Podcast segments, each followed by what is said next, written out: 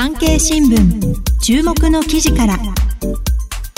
おはようございます。ナビゲーターの加藤彩乃です。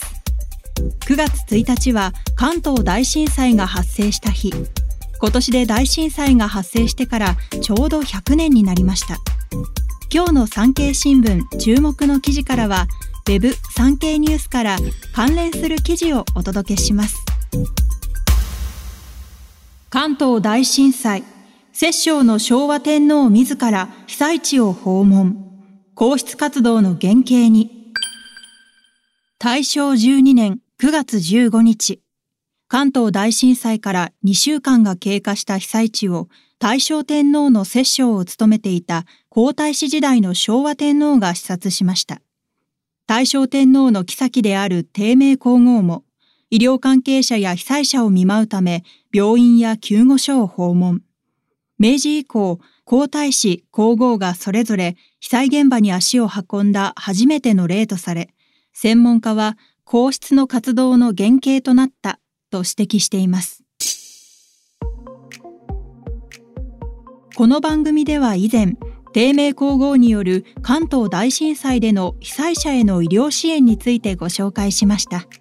今回は当時の大正天皇の摂政を務めていた皇太子時代の昭和天皇や皇室からの支援についてご紹介します。9月15日の早朝、昭和天皇は赤坂離宮、現在の迎賓館を出発し、上野公園との間を往復しました。被災地で随員に質問する様子を、翌日の新聞、時事新報は以下のように伝えます。この建物は何に使っているか、おいおい歓喜に向かうが、罹災者の被服はどうするか。当時、大正天皇は体調の悪化で長期間にわたって静養していたため、天皇としての公務は当時22歳の昭和天皇にかかっていました。昭和天皇は皇太子でしたが、大正天皇の摂政として被害状況の把握に努め、法令の採下、署名、首相任命など多忙を極めていました。被災地を視察した翌日、昭和天皇は宮内大臣の牧野信明を呼び、今回の大地震に際し、その程度範囲も甚大。見聞するに従い、昇進ますます深きを覚ゆ、と述べたといいます。昭和天皇はこの年の秋に結婚予定でしたが、これを進行するに忍びず、故に延期したしと思う、との意向を明かし、結婚は翌年に延期されました。一方、大正天皇の妃である低迷皇后は、上野公園で被災者を見舞いました。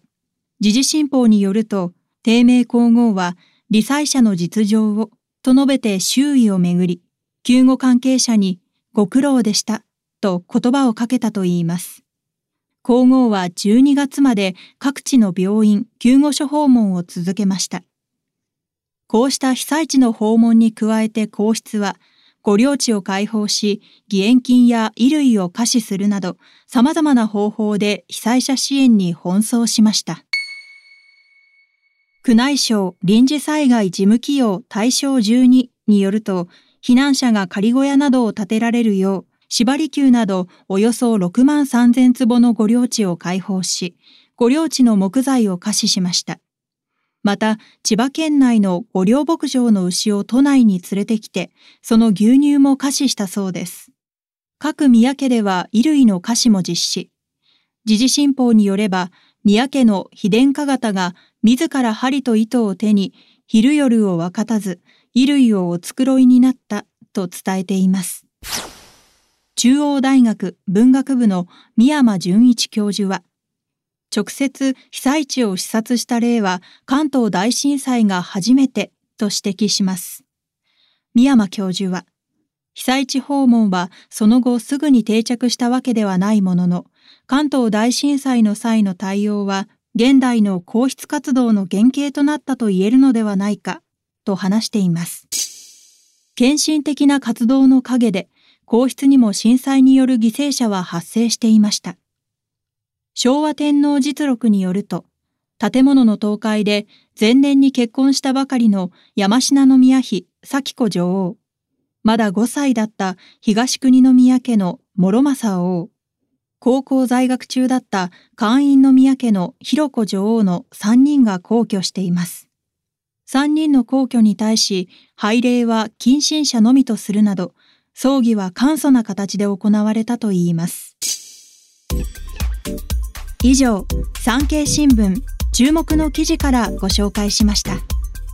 関連記事は Web 産経ニュースでお読みいただけます。概要欄のリンクからどうぞ。ナビゲーターは私、加藤綾乃がお届けしました。それでは、良い一日をお過ごしください。